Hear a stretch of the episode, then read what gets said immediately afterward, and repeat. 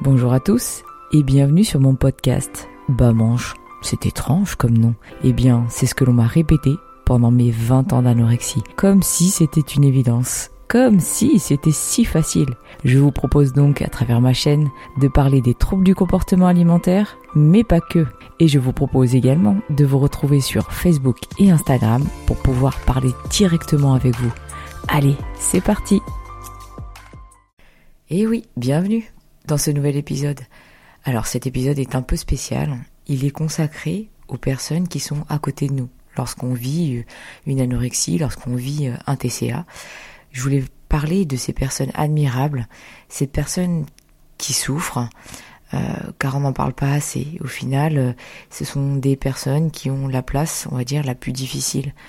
Alors pourquoi j'ai voulu faire euh, ce podcast? C'est parce que je me suis imaginé, suite euh, à mon dernier podcast sur euh, l'éducation que je j'ai envers mes enfants et ma peur, euh, ma crainte de transmettre mes troubles du comportement alimentaire, je me suis mis à, cette place et je me suis dit comment je réagirais, comment je le vivrais. Et j'ai un peu creusé tout ça. J'ai pu échanger notamment avec ma mère, puisque c'est avec elle que j'arrive à le plus échanger euh, sur euh, sur mon anorexie, un peu plus dur hein, avec euh, mon père et mon frère qui qui gardent un peu tout ça enfoui en eux et qui ont du mal encore à en parler.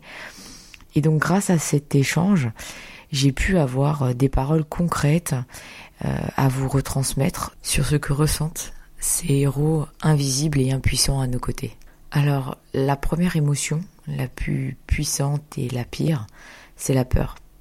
La peur qui arrivait en premier, la peur de voir mourir son enfant, la peur de sortir de chez soi, d'aller travailler et de revenir et de penser que son enfant peut éventuellement être par terre et, être mort, ou de le retrouver dans son lit le matin euh, mort. Et ça, c'est horrible.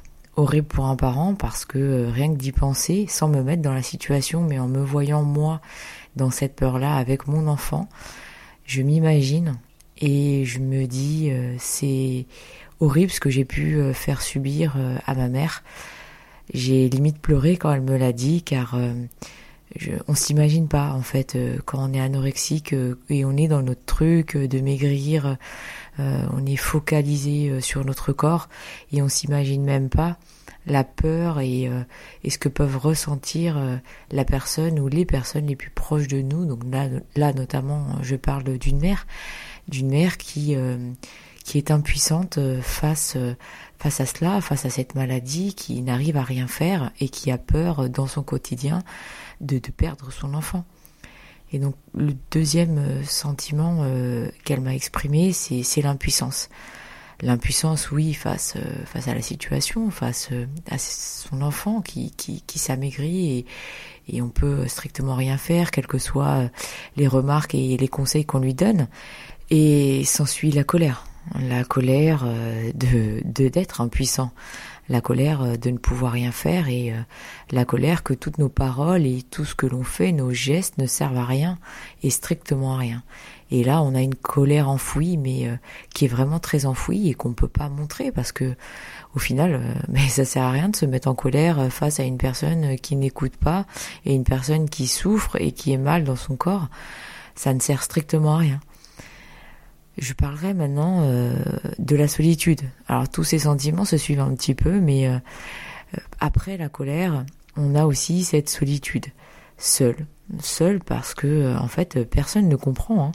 Hein. c'est dur de, trouver quelqu'un dans la même situation que soi, même un, un, professionnel de santé qui puisse prendre en charge le patient de A à Z et qui comprenne le patient et qui comprenne la situation du parent on est plus sur des professionnels. Euh, alors ma mère est tombée sur des professionnels euh, qui l'ont jugé, euh, qui lui ont remis dans la tête le fait de lui dire comment elle a pu laisser son enfant dans cette situation, comment elle peut laisser son enfant mourir à petit feu et pour moi, un professionnel de santé, ben c'est pas ça. Il doit accompagner, euh, il doit connaître la maladie, il doit savoir que pour l'entourage, ben, on n'a pas choix en fait. Euh, on n'a pas le choix de laisser la personne faire ce qu'elle veut parce qu'elle ne fera que ce qu'elle veut et que malgré tous nos efforts et malgré tout ce qu'on a fait parce qu'on s'est démené, et eh ben la personne ne nous écoute pas. Et je suis désolée, euh, c'est pas euh, à ces professionnels de santé euh, de juger des parents. Hein. et, et c'est cette solitude qui, qui est dure aussi à vivre, je pense. Cette solitude à, à, trouver des solutions et devoir les trouver seuls. On tâtonne, on cherche, mais on est seul au final notre entourage même euh, le plus proche, même notre propre famille, nos propres frères et sœurs ne comprennent pas euh, et nous jugent. En, somme, c'est euh, moi à ta place, je ferais ça, je l'internerais, moi à ta place, je la forcerais à manger, pourquoi tu fais pas ci, pourquoi tu fais pas ça? Et j'ai envie de vous dire, là, c'est aussi un autre sentiment, c'est le fait euh, d'être jugé, le fait euh, de, de se sentir regardé, c'est enfin, c'est dur hein, de, de voir la pitié des autres dans, dans le regard des autres. C'est dur euh, de subir ces, ces conseils jugements, que ce soit des proches ou, ou des, des professionnels de santé qui au final ne comprennent pas l'anorexie et qui qui savent pas que tout ce qu'on peut faire, ça ne sert à rien, puisque euh, même sa fille euh, ne, nous écoute pas. Et donc, euh, on n'a personne à nos côtés qui, qui comprennent. ils s'en prennent plein la gueule, hein, les, les personnes qui nous accompagnent. D'ailleurs, je vais vous raconter une petite anecdote que ma mère m'a racontée. Un jour, j'ai fait un examen. En fait, j'avais mal au ventre. C'est normal, hein, quand on mange pas, on perturbe un petit peu euh, tout ce système, euh, tout notre petit ventre, hein, notre deuxième cerveau, voire notre premier cerveau. Et donc, je fais cet examen. C'était un IRM. Et pendant que je faisais l'IRM, euh, la personne, le professionnel de santé qui faisait passer l'IRM, a pris ma mère à partie et lui a fait la morale. Elle lui a fait la morale en lui disant mais vous vous rendez pas compte euh, l'état dans lequel euh, votre fille euh, est, vous êtes inconsciente ou quoi, elle est en train de mourir à petit feu. il faut faire quelque chose, il faut l'interner, il faut la forcer à manger. Non mais sans blague. sans blague meuf. Sérieusement, tu crois que j'avais pas vu? à quoi ça sert de me dire tout ça? À quoi ça sert de, de, planter le couteau une nouvelle fois en me disant que je suis impuissante, que je suis une mère et que je vais perdre mon enfant et que c'est de ma faute? Parce que oui, en tant que parent, on se dit c'est notre faute. C'est euh, à cause de nous qu'elle en est arrivée là. C'est à cause de nous qu'elle a voulu maigrir. C'est à cause de notre éducation, de ce que l'on a dit. Parce que les professionnels de santé, mis à part le fait qu'ils vous fassent la morale, quand même, ils vous mettent tout sur le dos. C'est-à-dire qu'à mon père, un psychiatre a dit mais c'est de votre faute. C'est de votre faute, hein, avec euh, tous ces petites théories de Freud, etc. Enfin, je sais pas trop pourquoi il a dit ça à mon père, mais il lui a dit. Il lui a dit euh, c'est votre faute, euh, votre fille est en train de mourir et c'est votre faute. Vous vous rendez compte? Mais est-ce que vous vous rendez compte? Vous êtes un parent, vous êtes impuissant, vous faites tout pour votre enfant, vous essayez de chercher des professionnels pour vous aider parce que vous êtes démunis. Vous, vous êtes démunis, vous n'avez pas la connaissance et ce professionnel de santé vous dit votre fille est dans cet état à cause de vous. Mais horrible, mais c'est horrible. Et puis je vous raconte même pas la famille. La famille qui derrière euh, appelle et dit mais c'est pas normal, euh, pourquoi tu laisses ta fille comme ça, euh, mais interne-la, force-la à manger. non mais les gars, Sérieusement, si c'est pour euh, juger et donner des conseils euh, euh, pourris, mais taisez-vous, en gros.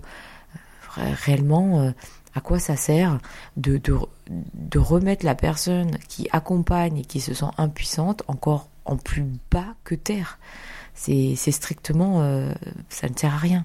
Et aujourd'hui, oui, je suis en colère. Je suis en colère parce que je sais tout ça maintenant je l'ai jamais su et que heureusement je fais un podcast et j'arrive à échanger avec ma mère sur tout ça.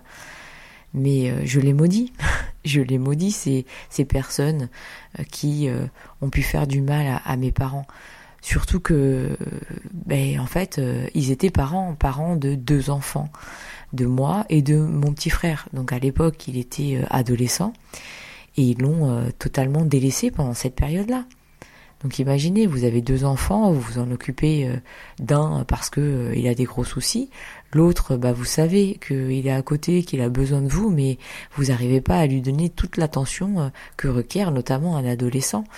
Et c'est encore pire de se dire ça. C'est encore pire de se dire, euh, je sais que j'ai un deuxième enfant, je sais que je dois m'en occuper, je fais le max, mais je peux pas parce que tout mon temps est consacré euh, à cet enfant qui va mal, à cet enfant pour qui j'essaye de trouver des solutions, et cet enfant qui potentiellement euh, peut mourir. Donc, on va dire, dans l'échelle de la priorité, bah, on fait vite le choix. Mais c'est aussi horrible pour pour mon petit frère qui aujourd'hui m'en parle pas il a fait un déni euh, de cette époque. Euh, il veut pas en entendre parler et d'ailleurs, euh, il veut même pas écouter mes podcasts. Pour lui, c'est encore dur. C'est encore dur de revivre tout ça. Et je sais que qu'il n'écoute pas hein, ces podcasts. Il l'a dit à ma mère que c'était trop dur. Et je, m'en veux encore aujourd'hui pour ça. je m'en veux pour lui. Je m'en veux pour ce qu'a subi mes parents et je me dis que c'est horrible si je reproduis les mêmes choses avec mes filles si euh, ça arrive à l'une de mes filles et que je devrais mettre l'autre de côté, je voilà, j'arrive même pas à l'imaginer. Car euh, toute nos vies de parents est marquée par ça. Aujourd'hui, ma mère me dit euh, que sa vie a été marquée par ça et qu'aujourd'hui, elle a encore cette peur. Donc oui, cette peur qui est beaucoup moins présente. Hein.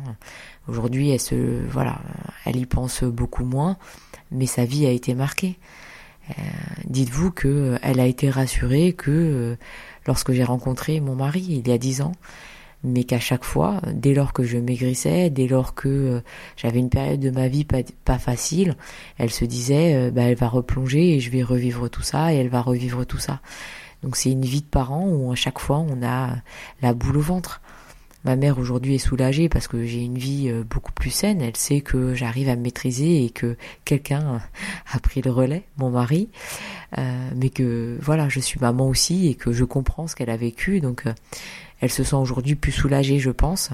Mais mon père encore est marqué par ça parce que j'en ai pas beaucoup parlé de mon père. J'arrive pas à échanger avec mon père là-dessus et je pense qu'il fait comme mon frère, il fait un petit déni, tout est passé et je veux plus en parler. Mais aujourd'hui, mon père a encore peur. Il a peur dès qu'il me voit euh, maigrir ou si je perds euh, ne serait-ce que deux ou trois kilos euh, et que ça se voit, ben il a peur, il me le dit. Il me dit t'as maigri, ça va pas, qu'est-ce qui se passe, déconne pas. Et je la vois cette peur, cette ancienne peur que j'avais vue dans son regard, je la vois encore aujourd'hui. Et c'est une vie de parent qui est marquée, qui est marquée à vie euh, la boule au ventre qui peut revenir à tout moment parce qu'on est traumatisé. Et ce traumatisme, à l'époque, je, bah, je, je le voyais pas. À l'époque, je ne pensais qu'à moi, à mon corps, à mon apparence, à ce que je voulais montrer aux autres. En fait, je pensais qu'à ma petite gueule. Tout simplement, je pensais à moi, à comment je peux arriver à mes fins et comment j'ai pu euh, manipuler euh, ses parents euh, qui étaient faibles. Et c'est horrible. C'est horrible de se dire ça, de se dire, oh, ils étaient tellement faibles, j'en ai profité, j'ai pu les manipuler. C'est aujourd'hui j'ai beaucoup beaucoup de mal. Je m'en veux mais tellement, j'ai beaucoup de mal à assumer cette situation parce qu'au final je les ai vraiment malmenés, je les ai maltraités et ils ne méritaient pas. Ils le méritaient pas parce qu'ils ont toujours été euh, à côté de moi. Et ma mère m'a dit, hein, de toute façon, je savais hein, que tu manipulais, je savais que ton hospitalisation euh, n'était pas la solution parce que même si au début c'était ta solution, même si au début c'était mon choix, au final elle savait très bien que ça marcherait pas. Elle savait parce que euh, j'essayais d'en sortir quelques temps après d'être être rentrée et elle savait que j'allais euh, arriver à avoir ce que je voulais parce que j'étais déterminée, j'étais maline. Dans cette maladie, on essaie toujours de trouver des stratagèmes et comme je l'ai toujours dit, on est les plus grands manipulateurs. Hein. On arrive à développer euh, une certaine manipulation des autres euh, qui est horrible. C'est je dis pas que euh, c'est super, hein, on a développé une super capacité, mais euh, non, c'est horrible de manipuler son entourage. Son entourage sait en plus qu'on les manipule, mais ils tombent dedans parce qu'ils nous aiment et euh, ils flanchent quoi. Ils flanchent parce qu'ils nous aiment et ils restent à côté. Et donc je voulais vraiment faire ce podcast pour ces personnes qui restent à côté, que ce soit des parents, que ce soit des frères, des sœurs, des amis, des cousins. Vous euh, qui est à côté euh, de ces anorexiques ou ces hyperphagiques ou ces boulimiques, mais restez à côté d'eux. restez, même si c'est difficile, soutenez-les et apportez-leur tout le courage possible, parce que c'est grâce à vous au final qu'on s'en sort c'est grâce à vous parce que euh, vous nous montrez euh, qu'on a de l'importance et que au final, qu'on soit mec, qu'on soit gros, bah vous nous aimez. Voilà, vous nous aimez et, peu importe notre état, vous serez toujours à côté de nous. Et moi, c'est ça qui m'a fait tenir, c'est de me dire que quel que soit mon corps, quel que soit mon état d'esprit, j'ai toujours eu des gens autour de moi qui m'aimaient qui, euh, malgré mon état, euh, m'ont fait rigoler, m'ont fait aimer la vie, tout simplement. Et c'est grâce à ça et c'est grâce à, à cet espoir que je me suis raccrochée à la vie et que j'ai voulu m'en sortir. Alors, ça a été difficile, c'est un parcours qui a pris beaucoup, beaucoup d'années, mais c'est grâce à vous à vous qui, qui souffrez et qui, qui m'ont toujours soutenu euh, dans la souffrance et dans le silence parce que vous n'avez pas pu exprimer votre propre souffrance. C'est sûr que quand on est à côté d'une personne qui est malade, on va pas lui montrer qu'on souffre parce qu'elle-même souffre. C'est euh, c'est un peu comme si on avait un cancer en fait et la personne qui a un cancer on va pas lui dire bah tu sais moi aussi hein, c'est pas parce que j'ai pas un cancer que je souffre pas c'est la même image. Mais plus sérieusement, merci. Merci euh, à ceux qui souffrent en silence. Merci de vous démener euh, tous les jours. Merci parce que au final, je serai pas là. Je serai pas là à vous parler euh, si vous n'avez pas continué à souffrir. Et c'est horrible ce que je dis pour les personnes qui m'écoutent et qui doivent accompagner une personne dans un trouble du comportement alimentaire. Vous allez souffrir, vous allez souffrir toute votre vie, malheureusement, toute votre vie, puisque euh, cette maladie euh, est longue, très longue. Mais grâce à vous, une vie sera sauvée. Une vie euh, qui est la plus précieuse, puisque c'est une vie d'une personne que vous aimez, sinon vous ne serez pas à ses côtés. Et oui, grâce à vous, cette personne-là va se raccrocher à votre amour et va vouloir vivre. Donc continuez, s'il vous plaît. Continuez à accompagner euh, cette personne, puisque même si vous vous sentez impuissante, même si euh, vous pensez qu'elle ne vous écoute pas, même si vous pensez que tout ce que vous faites ne sert à rien, mais si, en fait, tout ce que vous faites sert à quelque chose. Elle sert à montrer que euh, vous l'aimez et que vous tenez à elle et que sa vie est précieuse. Et c'est la seule chose que vous pouvez faire.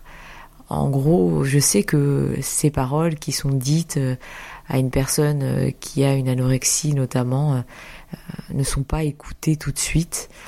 Mais continuez, continuez ce que vous faites, ayez le courage de continuer, je sais que c'est difficile, mais ayez courage de continuer. Moi, demain, je pense que j'aurai pas au final de solution magique.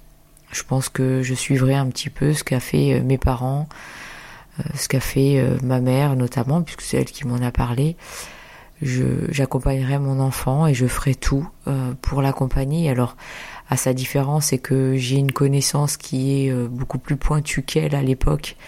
Aujourd'hui, bah, étant donné que je suis passée par là, j'aurais peut-être euh, des, des mots ou des choses que je ne dirais pas qu'elle m'a dites. j'aurais plutôt des gestes et des paroles peut-être différentes, peut-être plus impactantes. Et au final, j'en sais rien. j'en sais rien. Mais en tous les cas, je, montrerai à mon enfant que je suis là pour lui, que je suis là pour l'écouter. J'utiliserai toutes mes forces, toutes mes connaissances euh, pour l'aider et l'accompagner comme l'a fait mes parents. Et je ferai mon possible. Je ferai mon possible parce que euh, je suis pas un super héros. Euh, j'ai pas une cape et des collants. Je suis juste un parent qui veut aider son enfant vous qui m'écoutez, euh, ne culpabilisez pas d'être impuissant. Sachez que tout le monde est dans la même situation. Donc arrêtez, arrêtez de culpabiliser et dites-vous que tous vos efforts euh, vont payer. J'arrive à la conclusion de mon podcast. J'espère que tout ce que j'ai pu vous dire a pu vous rassurer et vous réconforter. J'espère que ceux qui accompagnent un trouble du comportement alimentaire ont pu trouver euh, oui, un, réconfort euh, dans mes paroles. Et j'ai envie de vous donner un conseil, ne restez pas seul. Ne restez pas seul, car euh, il existe plusieurs euh, solutions avec les réseaux sociaux aujourd'hui. Vous avez des groupes de discussion qui peuvent vraiment vous aider sur bah, échanger ce qui vous arrive et voir ce que les autres ont réussi à faire, comment les autres le vivent. Je pense que l'échange euh, est aussi euh, l'une des clés pour sortir de cette solitude et sortir de un petit peu de ce mal-être. c'est pour ça d'ailleurs que j'ai créé mon groupe de discussion sur Facebook, donc n'hésitez pas si vous voulez venir m'en parler, je reste à votre disposition. Et comme je dis toujours à la fin de mes podcasts, vous y arriverez, j'ai confiance en vous.